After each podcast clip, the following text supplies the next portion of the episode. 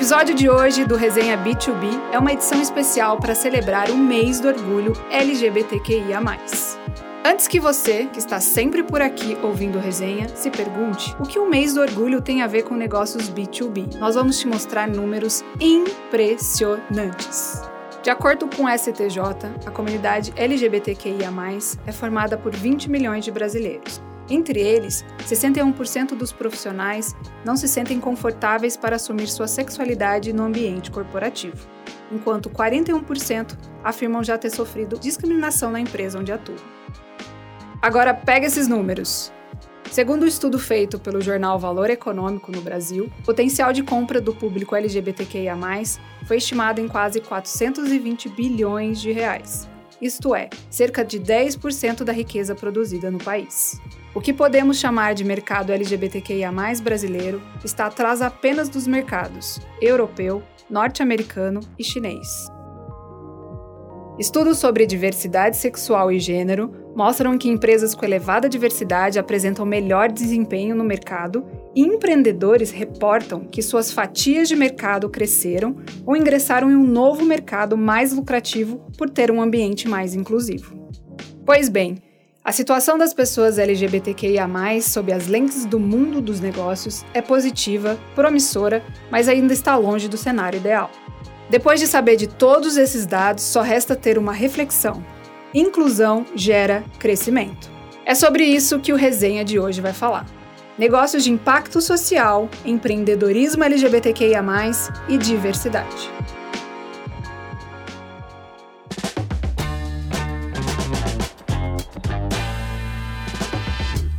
Olá, tudo bem com você? Esse é o Resenha B2B, o podcast da Yugo. Eu sou Suelen Magalhães, do time de Cultura e Employee Experience, e meus pronomes são ela e dela. Hoje eu vou ser a host deste resenha B2B especial do mês do orgulho LGBTQIA.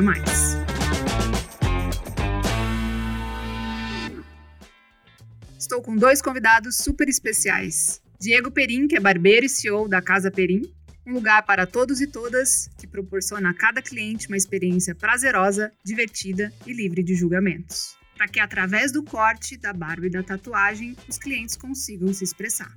Diego, é um prazer ter você aqui com a gente.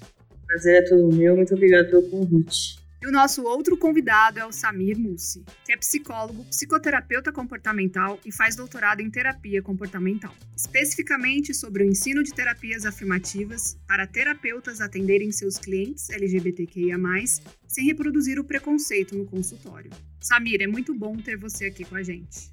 Eu que agradeço o convite. Bom, a gente vai começar com uma pergunta para o Samir. Né? Hum. Felizmente, o empreendedorismo na comunidade LGBTQIA+, vem crescendo ao longo dos anos. Isso é muito positivo. Mas quais são os impactos e a relevância disso para a saúde mental e até a sobrevivência dos integrantes da comunidade Sim. Bom, eu acho que para a gente falar sobre a importância do crescimento, né, da representatividade, eu acho que eu falaria primeiro de um, um primeiro ponto importante, que é a representatividade, né? Então, para a população LGBT, que IAP+, ter representantes em lugar de destaque dentro de uma empresa, ou mesmo empresas que, né, que estão tendo um certo sucesso, como a, a barbearia que a gente vai falar aqui hoje, isso é muito importante, porque para essas pessoas elas enxergam a possibilidade também de ocupar esses lugares que até então a população LGBTQIAP+, não tem ocupado. Mas eu acho que para falar sobre isso antes, eu gostaria de contextualizar um pouco né, qual é o cenário do nosso país para a população LGBTQIAP+. A gente tem aqui no nosso país uma cultura que, como a gente fala, é heterocis normativa, né? O que, seria uma cultura heterocis normativa? É uma cultura que ela estabelece a relação heterossexual ou a identidade de gênero cis a identidade de gênero cis, então, é aquela pessoa que se identifica com o gênero com o qual ela foi designada no nascimento, né? Então, é uma cultura que prega esse padrão de heterossexualidade e cisgeneridade como normal, como saudável. Isso exclui toda a população LGBTQIAP+. Isso influencia também no lugar que essas pessoas ocupam dentro da empresa, até mesmo no quão confortável uma pessoa LGBTQIAP+, fica para assumir esse lugar também de destaque dentro de uma empresa, na nossa sociedade. Né? Então, é, contextualizando o nosso país dentro disso, Eu diria que é, para uma empresa ou para uma pessoa LGBTQIAP+, ocupar esse lugar, a gente precisa ainda desconstruir algumas regras. Então, ver o crescimento dessas empresas e de empresas como é, que, que, estão né, se abrindo para poder colocar LGBTs dentro da empresa, mas de uma forma inclusiva. Né? A gente fala não só pintando a bandeira de arco-íris no mês da diversidade, mas também preparando o ambiente para que essa pessoa chegue num ambiente onde não tenha preconceito, né? Então, são medidas que a gente vem falando e que são importantes, principalmente nesse mês de diversidade. E, além disso, um outro contexto que eu colocaria, e aí talvez o Diego possa falar um pouquinho mais, é que a gente tem dados, por exemplo, em relação a pessoas trans que são expulsas de casa por volta dos 13 anos de idade, a expectativa de vida no nosso país é de 35 anos de idade. É o país que mais mata pessoas trans no mundo. E você pensa, né? Então, se uma pessoa trans que é expulsa de casa por volta dos 13 anos de idade tem uma expectativa de vida de 35 anos de idade.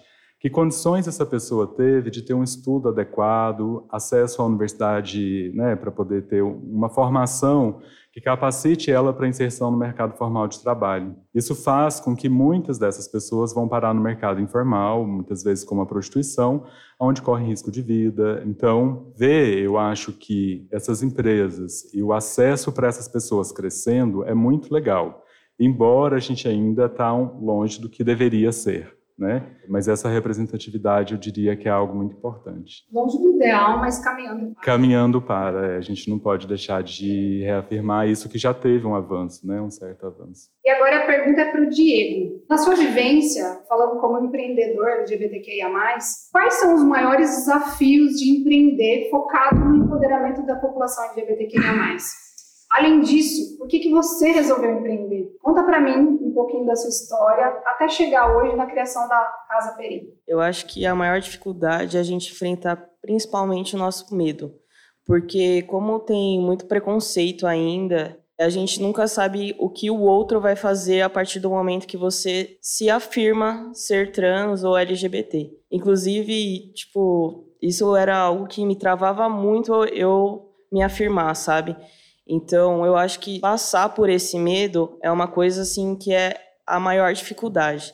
Depois que você enfrenta o medo, aí vem as outras questões, que daí já é algo que eu, eu acho que acaba sendo normal de qualquer empreendedor, sabe? Mas demora bastante para sair desse medo, assim. Querer enfrentar, né? Exatamente. Como que você resolveu criar a Casa Perim? Como que saiu essa ideia de ser empreendedor? Eu sempre trabalhei no comércio e eu cansei, porque eu trabalhava em shopping. Eu cansei e aí eu decidi abrir, tipo, fazer o curso de barbearia porque eu me identificava. E aí eu fiquei quatro anos numa barbearia e eu vi que, tipo, muitos dos meus clientes comentavam que era bom ser atendido por mim, porque não havia, tipo, assuntos de machismo, futebol ou comentário que não é necessário, sabe? E aí eu vi um déficit muito grande de das pessoas se sentirem à vontade de fato, sabe? De poder estar tá lá e falar sobre o assunto que quer, independente de qualquer coisa. E não tinha, principalmente numa barbearia que é um lugar extremamente machista, se você for ver. E aí eu sempre tive essa vontade de ter uma barbearia minha, principalmente depois do curso. E aí, depois da pandemia, que foi quando eu atendi alguns clientes em residência, e aí eu vi que eu conseguia fazer um dinheiro atendendo eles, né, sem ter a barbearia de fato. E aí eu tive essa esse ponto inicial de querer abrir a minha. E aí eu fui criando o projeto, foi dando certo, fui vendo o lugar para fazer ela e deu tudo certo. É muito legal você falar isso, porque entra um pouco da fala do Samir em relação ao acolhimento. Sim. Se sentiram acolhidos porque talvez eles também não se assumissem ali por ser um lugar mais machista, mais conservador. E com você se sentiam confortáveis em todos os sentidos, né? É muito legal isso. E sair da ideia isso, né? Sim. E inclusive eu tinha clientes que, tipo, não conversavam comigo tipo, nada, sabe? Era um oi, tudo bem e saía. E agora não, eu já consigo criar uma amizade com esses clientes, sabe? E isso é muito bom de ver, porque eu tenho cliente que eu atendo há mais de quatro anos e eu não sabia nada da vida deles. Depois que eu abri a minha, que eles sentiram de fato a vontade, agora eu já sei quase tudo da vida deles, sabe? E isso é muito bom e é gratificante. Eu posso só fazer um comentário? Ah, porque eu achei interessante o que ele falou sobre como você se sentiu abrindo um negócio, né? Porque eu estava falando sobre como que a nossa cultura afeta principalmente a saúde mental da população LGBTQIAP+. Né? Então a gente tem na nossa cultura algumas práticas, a gente chama assim, que são práticas heterocis normativas, aonde, por exemplo, a gente hoje se baseia no corpo de um bebê, um casal vai ter um filho, ele se baseia no corpo desse bebê para poder definir o gênero dele. Né? Então, se nasceu com vagina, vai ser definido como mulher, e se nasceu com pênis, vai ser definido como homem. Só que isso não é uma realidade, né? Nem todas as pessoas que nascem com pênis vão se identificar como homem, nem todas as pessoas que nascem com vagina vão se identificar como mulher. Mas como se não bastasse isso, a outra prática cultural que a gente tem é que essas pessoas, a partir do gênero, vai ser definido também a orientação sexual. Então, essa pessoa deve se relacionar com alguém do gênero oposto, além de outros comportamentos que a gente considera apropriados para o gênero masculino ou para o gênero feminino. E toda pessoa, mesmo mulheres cis heterossexuais que fogem desse padrão que é esperado para mulheres, são punidas. Ou homens que fogem desse padrão que são esperado para homens são punidos, né? E isso afeta o comportamento da população LGBTQIA+, porque foge desse padrão. E afeta de que forma? Né? Afeta, então, controlando a autoestima. Então, geralmente, as pessoas LGBTQIA+, sofrem de autoestima baixa, de uma autocobrança muito grande, né? Geralmente sofrem de perfeccionismo porque busca, entre aspas, compensar a homossexualidade ou a identidade de gênero trans, sofrem de hipervigilância, ficam se vigiando, né, mapeando o ambiente a todo instante por causa do preconceito. Enfim, eu poderia ficar aqui muito tempo falando, então achei interessante você trazer essa questão da insegurança. Quer dizer, no nosso histórico, eu não disse isso na minha apresentação, mas eu sou um homem cis gay, no nosso histórico LGBTQIAP+, a gente aprende a mapear as situações de preconceito, a ficar atento a elas, e isso também gera um certo desencorajamento de investir e tudo mais. Sim. As pessoas da comunidade vão sofrendo microagressões que viram gatilhos, isso. e aí tem medo de, de enfrentar o mundo. É verdade. Tem uma música da Betânia que eu gosto muito que chama Prudência, que ela fala como que é, quem já sofreu demais presta mais atenção, né? Assim, a gente fica mais atento. Inclusive, isso é um ponto que eu até busco em mim não ficar me travando muito, sabe? Porque eu acho que quanto mais a gente presta atenção, mais acaba a gente sofrendo, é. sabe?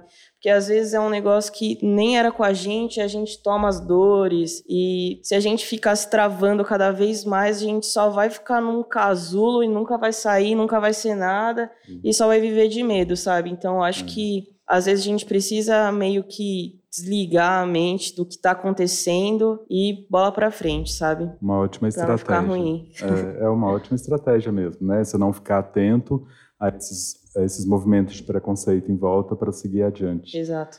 Né? Muito legal isso. E eu achei legal também você trazer, para mim a novidade, né? Você trazer essa busca de homens buscando um barbeiro porque é um ambiente livre de machismo, de preconceito.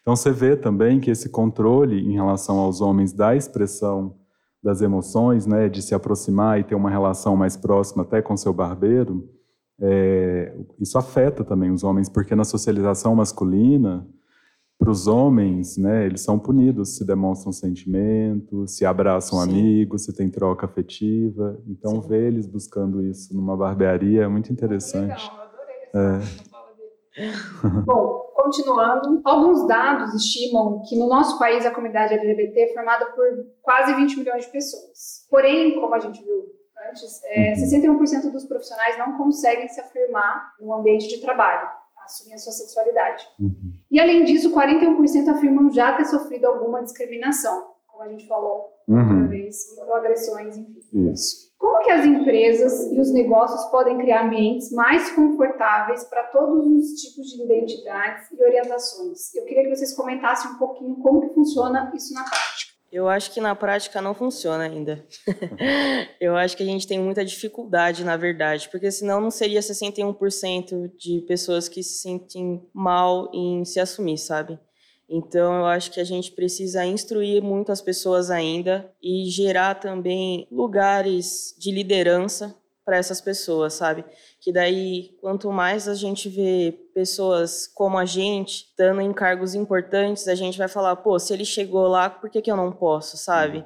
E eu acho que isso é muito importante. Eu acho que ainda tem que acontecer, de fato. E também, como eu estava dizendo, né, a nossa cultura, como é uma cultura hétero-cis normativa, essas práticas elas vêm de muito tempo, né? E elas controlam não só o comportamento de pessoas LGBTQIAP+, mas comportamento de heterossexuais e também influencia no ambiente da empresa, né? Então a empresa na verdade é só uma reprodução do que é a nossa sociedade, digamos assim. Então eu concordo com o Diego quando ele fala que ele ainda não vê essa mudança e, e eu acho que isso tem influência de estruturas da nossa sociedade que ainda não mudaram.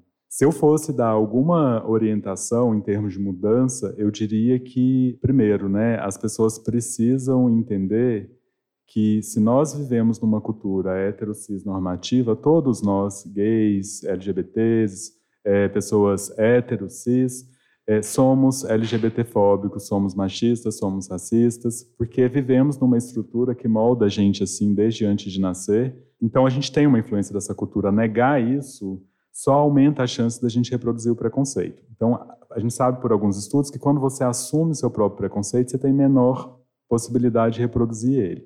Então, eu acho que a primeira coisa são as empresas reconhecerem que essa inclusão ainda não acontece, que as mulheres não ocupam lugar de poder dentro de uma empresa, LGBTs não ocupam, e a partir desse reconhecimento, a gente pode fazer alguma coisa, porque se eu não reconheço que tem um Sim. problema, eu não tenho o que fazer, né? Outro ponto que eu colocaria, aí de pontos mais específicos e detalhados, coisas simples como tratar a pessoa no gênero que ela né, se identifica, com o nome que ela gostaria de ser tratada, evitar piadas LGBTfóbicas, né? E quando eu falo evitar piadas, é também você corrigir o colega quando você escuta uma piada LGBTfóbica e fica quieto, dá risada para participar daquele grupo.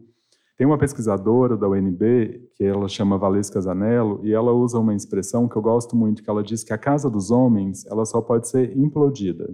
Tem que ser alguém de dentro para poder é, quebrar esse preconceito. Então, quando seu colega, né, você está lá no grupo, de homens heterossexuais da empresa, rolou uma piadinha, rolou um nudes de uma menina que um cara pegou. O que, que você pode fazer? Você pode dizer, olha, isso não é legal, né? Então, se se posicionar é uma forma de combater a LGBTfobia dentro da empresa. Como eu falei, tratar a pessoa da maneira como ela quer ser tratada. Não fazer perguntas do tipo sobre o passado da pessoa, que nome você tinha no registro, ou quando você era uma mulher, não. A pessoa trans, ela é do gênero que ela se identifica desde quando ela nasceu. A nossa cultura é que fez um erro de nomeá-la de um gênero com o qual ela não se identifica, né? Então, eu, eu diria que são cuidados que a gente pode ter no dia a dia, né? Tem uma pesquisadora da USP que ela diz que, em termos de sexualidade, só existem três coisas que não são legais, que é as duas pessoas têm que estar vivas, né? Fazer sexo com gente morta não é legal. As duas pessoas têm que quererem, têm que ter vontade e não pode ter criança no meio. Tirando isso, em termos de sexualidade, nada tem errado. A sexualidade a gente coloca lá LGBTQIAP+. Quando a gente põe o mais, é porque tem muitas outras possibilidades, né? Não é uma coisa só. Então, acho que não pressupor a identidade de gênero de alguém ou uma conduta, né? Quantas vezes eu não chego para um colega, homem, e falo assim, você tem namorada? Né? Quer dizer, eu já estou presumindo que essa pessoa é heterossexual. Eu perguntar, você está com alguém? Isso, você está com alguém, você tem algum relacionamento, né? Eu acho que tem condutas do dia a dia que eu acho que podem ser mudadas para que uma empresa seja mais inclusiva, além também dessa possibilidade de assumir lugares de destaque também dentro da empresa. Como o Diego falou, eu considero isso muito importante. Quando se vê em posições de liderança, quando a gente vê, né? A gente fala, nossa, a gente pode chegar ali, né? Eu acho é, que é muito importante mesmo para todas as empresas. É. Agora a gente vai para um novo quadro que a gente tem que chama Descomplica aí, que é novo aqui no podcast, tá? Eu vou trazer termos para as pessoas que provavelmente as pessoas têm dúvida e vocês vão ter um minuto para falar o que vocês vierem na cabeça. Você vira nos 30, Diego. para afirmar para mim é, de uma maneira bem rápida e simples para eles conseguirem entender, tá? Pode ser uma pergunta para cada, tá bom? Uhum. Esse vai ser rápido, o outro. Sim, isso. É, tá bom? e aí, falando um pouquinho da sigla. Para você, o que é a sigla LGBTQIAP+, que agora tem outras vertentes, inclusive, né? N, 2, Q, etc. E tudo que ela engloba. O que é a sigla para você, Diego? Pô, LGBTQIA, PN+, para mim significa exatamente o que o Samir estava falando, que engloba várias vertentes, várias possibilidades, tanto de você se relacionar com alguém ou como você se identifica. Para mim é isso. Boa, super simples agora. Bom, e a próxima pergunta vai para o Samir, né? É sobre polêmicas, né?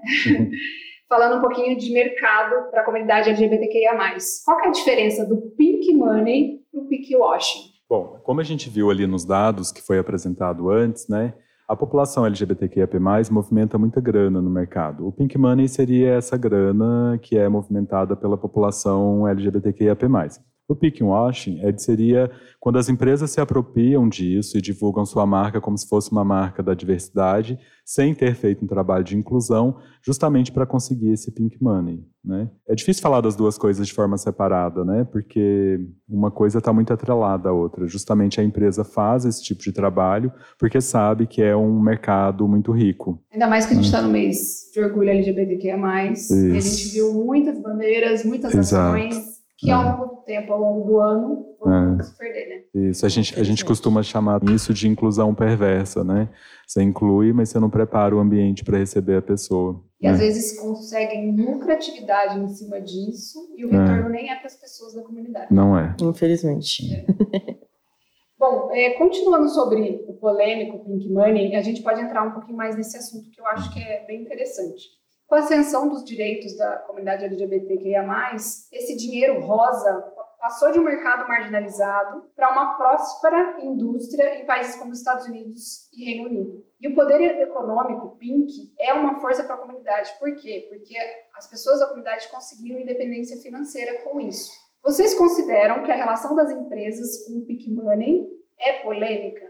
E mais, como que os, os, negócios, as empresas em si, podem tornar essa relação mais legítima, é, mais dentro da transparência do que é ser da comunidade LGBTQIA+. Eu acho que é bem polêmico, de fato, porque é muito confundido ainda, sabe? E a gente não tem tanta representatividade hoje dentro de qualquer tipo de empresa. Então, eu acho que para isso acabar de fato, a gente precisa ter mais gente ocupando espaços de fato. E também, eu acho que eu concordo que é polêmica, e eu acho que o problema é justamente esse que eu falei, né? A pessoa, a empresa, ela se divulga, sim, principalmente no mês da diversidade, que é o mês de junho, sem ter feito um trabalho de inclusão. E acho que esse é um grande problema, né? Então, acho que é polêmico por isso também porque a, a mudança dentro da empresa ela exige um investimento para isso. Inclusive, tem muitas empresas que no mês LGBT acaba fazendo palestras com pessoas LGBT e muitas vezes nem oferecem um, um, salário ou alguma coisa, sabe? E já fala que isso é inclusão, só que não é uma palestra que vai te incluir num, num espaço, numa empresa, sabe? Então, eu acho que isso também é algo bem errado, assim. E apropriam do discurso, mas na Sim. prática não tem nem líder na empresa. É. Exatamente. É. Infelizmente. A gente vai agora com um quadro chamado Resenha do Convidado. A ideia é abrir um espaço aqui para vocês desenharem sobre alguma situação que vocês tenham vivenciado, tá? Que envolvam o tema do nosso episódio, que é empreendedorismo no meio do LGBTQIA+. Então contem pra gente algo curioso, interessante ou valioso que vocês tenham aprendido durante a trajetória de vocês, tá? Começa com você, Diego. Bom, eu vou contar uma coisa que é muito valiosa. É, eu acho que o apoio, tanto da família, quanto dos amigos, quanto das pessoas que você ama, eu acho que você ter esse apoio é o que vai te levantar de fato, sabe? Porque se não fosse minha família nem meus amigos, hoje eu, eu não sei se eu teria Casa Perim ou se eu estaria dentro da barbearia. Eu não sei de fato. Então, eu sou muito privilegiado, eu sou muito aceito dentro de casa, sempre tive muito apoio. E eu acho que isso é o mais importante, sabe? E é o que eu falo muito. Tem alguns pais e mães que vão junto com os filhos na minha barbearia e eu sempre falo que rola, né? Ah, mas eu não sei se minha filha é, vai se aceitar, se é isso mesmo. Falo, meu, se você apoiar sua filha, o que ela for passar na rua, tanto faz, sabe? Então eu aprendi que esse apoio, de fato, é uma coisa muito significativa pra gente. Uma rede de apoio, né? Exato. Para é. você, Samir? Para mim, eu acho que eu diria que Bom, eu comecei a estudar sobre terapia afirmativa, que é uma terapia específica para atender a população LGBTQIAP+, quando eu recebi no meu consultório a primeira pessoa trans, né? E quando eu recebi essa primeira pessoa, eu percebi que eu não tinha tido estudo e preparo na minha faculdade para atender uma pessoa trans. E não só eu, como no Brasil inteiro, não tem um curso de psicologia que tenha uma formação para isso. Foi aí que eu resolvi estudar no meu doutorado, né? Então eu fui buscar informação em artigos científicos, que é como a gente que é psicólogo faz quando você tem um desafio no consultório. E quando eu fui buscar artigo científico, também não tinha artigo científico sobre o tema. E aí eu fui aprender vendo vídeos de pessoas trans em YouTube, lendo livros autobiográficos de pessoas trans. E, e então surgiu a oportunidade de eu entrar no doutorado e eu fui estudar o tema. E eu achei interessante, aí a parte curiosa, é que quando eu fui estudar, eu achava que eu iria aprender e produzir muito conteúdo para outros psicólogos atenderem pessoas trans e LGBTQIAP+. E para minha surpresa, eu também descobri que tinha muitas coisas em mim que eu ainda não enxergava, justamente porque eu não tinha acesso a esse conhecimento. Então foi uma surpresa muito grande para mim perceber isso, o impacto dessa cultura LGBTfóbica sobre a minha pessoa também, e não só sobre a maneira como eu faço terapia com pessoas LGBTQIAP+, mas também na maneira como eu faço terapia com mulheres héteros e com homens, né? Então, outra coisa curiosa é que todas as vezes que eu vou dar palestras sobre esse tema em empresa, o quanto de pessoas heterossexuais e cisgêneras que também não se identificam com o tema, em que sentido? Quando eu recebo no meu consultório uma mulher por volta dos seus 35 anos, com em dúvida se ela vai ter filho ou não, se ela congela óvulo ou não congela óvulo, porque a família cobra para ter filho, porque a mulher tem que ter filho, né, segundo a nossa cultura.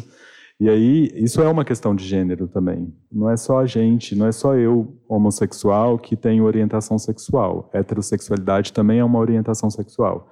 Não é só uma pessoa trans que tem identidade de gênero, a identidade cis também é uma identidade de gênero. E o controle né, do patriarcado e da LGBTfobia na nossa cultura afeta todo mundo. Então, acho que essa foi uma grande curiosidade surpresa que eu tive estudando o tema, de ver o quanto de psicólogo que não levava em consideração no processo de terapia o gênero e a orientação sexual do seu cliente. Isso é fundamental na nossa cultura, né? A gente viu aí recente o caso de, né, de uma criança que foi violentada e depois violentada por uma juíza. Então não é só na psicologia que não tem preparo dos profissionais, não tem no direito, não tem em muitas outras áreas para fazer atendimento sem reproduzir machismo, racismo e heteronormatividade. É interessante você falar isso porque muitas vezes gente, as pessoas da comunidade LGBT não têm uma rede de apoio, não tem uma pessoa. Hum vão para psicólogos e psicólogos. Exato. E chega lá, sofrem mais agressões. Aí, Sofrem. É. Então, como a gente ainda não está preparado, nosso estudo cientificamente, Isso. que você falou, é. para atender as pessoas. Né? Não, a gente teve em 2019 uma chapa concorrendo a, ao Conselho Federal de Psicologia, é, encabeçada por uma psicóloga que era declaradamente a favor da cura gay. Hoje ela teve o registro cassado, mas ela concorreu a essa eleição. Ela foi, foi a chapa menos votada na psicologia, não ganha, mas ainda assim ela teve mais de 5 mil votos. Significa que tem mais de 5 mil psicólogos no país com CRP ativo atuando e que acreditam numa cura gay. Que não existe cura gay. Terapia de conversão. Isso, terapia de conversão. É. Legal, meninos. É, agora a gente vai com um quadro chamado Ping Pong para fechar a nossa sessão. É uma sequência de perguntas no estilo bate-volta, tá? É, tá vocês escolhem quem fala primeiro. é legal. É, representatividade é escolha ou é uma obrigação das empresas? É uma obrigação em que sentido? Eu vou explicar. Não, não que é uma obrigação a empresa é obrigada a, a, fazer. Mas o que eu digo que é obrigação e não é escolha, porque mesmo a empresa que não trabalha a diversidade, ela está se mostrando, né? Quando você não faz um trabalho, isso também é um posicionamento da empresa, né? Quando a empresa silencia diante de, desse assunto, ela também está se posicionando, ela está se posicionando como uma empresa que silencia, né? Então, é, eu não acho que é escolha, eu acho que não trabalhar diversidade também é uma forma da empresa se expressar, é uma empresa não diversa. Eu costumo até falar isso, porque eu é. trabalho com diversidade e inclusão, uhum. né, Samir? E eu falo, quem não se posiciona é posicionado. Isso. Então, quando você não fala que você vai fazer uma coisa, você já falou. Já falou. Você não fez. É. Então, É. é uma coisa que a gente leva, eu acho que tem que levar para a vida, para a sua vida. vida pessoal e também para é. dentro do ambiente. É, isso, isso serve também para a educação sexual, né? O pai e a mãe que não fala sobre educação sexual com seu filho, ela também está falando. Ela está falando para a criança que é um assunto que não deve ser falado, que é tabu. Agora para você, Diego. A diversidade gera ambientes de trabalho mais criativos? Eu acho que gera sim. E além disso, eu acho que o LGBT ele tem que ser mais criativo para estar tá dentro desse local, sabe? Para estar tá num emprego de fato ou numa liderança, porque a gente tem que achar um jeito de se destacar. Eu acho que se a gente não acha isso, a gente acaba sendo passado para trás cada vez mais. E a gente já tem muita dificuldade de estar tá nesses locais, sabe? Então, quando a gente tem uma coisinha assim mais criativa, eu acho que isso impulsiona. E assim, saber que o LGBT tem a vontade de alcançar vários lugares, eu acredito que a gente se obriga a ser mais criativo. Acaba sendo injusto, né? Acaba sendo. Uma última pergunta. Empresas não inclusivas serão canceladas? Eu não sei te dizer se canceladas, mas que eu acho que, bom, os próprios dados que a gente apresentou mostram isso, né? Eu acho que não sobreviverão não sei se serão canceladas, mas eu não acho que sobrevive. Até porque a gente fala diversidade, né? Não é mais uma escolha, eu acho. É como eu disse na outra questão que eu falei, que eu respondi. Eu não acho mais que é uma escolha. Eu acho que agora é, é um caminho sem volta, porque a gente existe e isso está sendo mostrado nesses dados e não só, né? Então, eu acho que é um caminho sem volta mesmo. E a gente tomara, não pode né? perder as esperanças é. também, né? Exatamente, tomara. Bom, agora eu vou abrir um espaço para vocês. Se vocês quiserem falar algo que a gente não comentou, que vocês gostariam de falar, e deixar um recado final para quem está ouvindo a gente, Sim. fiquem à vontade, tá? Ah, só queria convidar as pessoas a ir conhecer a Casa Perim. Serão super bem recebidos. Legal, a gente divulga o Instagram, tá, gente? Fechou. Legal. Eu gostaria também de deixar um recado. É, a gente falou muito nesse podcast sobre as estruturas da nossa cultura, né, que controlam o nosso comportamento das empresas mais do que a gente gostaria que controlasse. E uma coisa que sempre aparece é como que a gente muda essas estruturas, né? Um primeiro ponto, eu acho, de mudança seria a, a gente ter mais representatividade, não só nas empresas, mas nos nossos cargos de poder, como na política, por exemplo. Então, esse ano é um ano de, de eleição, de 2022. Muito bem lembrado. Eu gostaria de deixar um recado para as pessoas que se informem sobre seus candidatos, quais são as pautas que eles têm em relação a, atender essa população, não só a população LGBTQIA+, mas mulheres e negros também. Então a gente tem um hum. país que não tem na sua política, que é um lugar de poder, essa representatividade, né, composta a maioria por homens brancos heterossexuais. Então eu diria para as pessoas se informarem para a gente tentar aumentar a representatividade de mulheres, negros e LGBTs que tenham pautas de luta a favor da nossa comunidade nesses lugares de poder nessa eleição de 2022. Acho que se informar sobre isso é um ponto muito importante, eu diria, porque só assim a gente vai mudar essas estruturas. Né? A gente teve em 2020, nas eleições para prefeitos e vereadores, um aumento, ainda não é o que a gente quer, de pessoas trans sendo eleitas. E a gente vê o controle do patriarcado ali quando essas pessoas começam a receber ameaças de morte, por exemplo. Então, é, eu acho que é muito importante a gente começar a pensar na mudança estrutural mesmo, e não só no cotidiano, no dia a dia. Então, acho que é isso que eu deixaria para as pessoas. Muito bem lembrado. Muito bom vocês, viu, gente? Eu agradeço o Samir, eu agradeço o Diego. Foi muito legal conversar com vocês. Esse foi mais um Resenha B2B. Obrigado. Obrigada.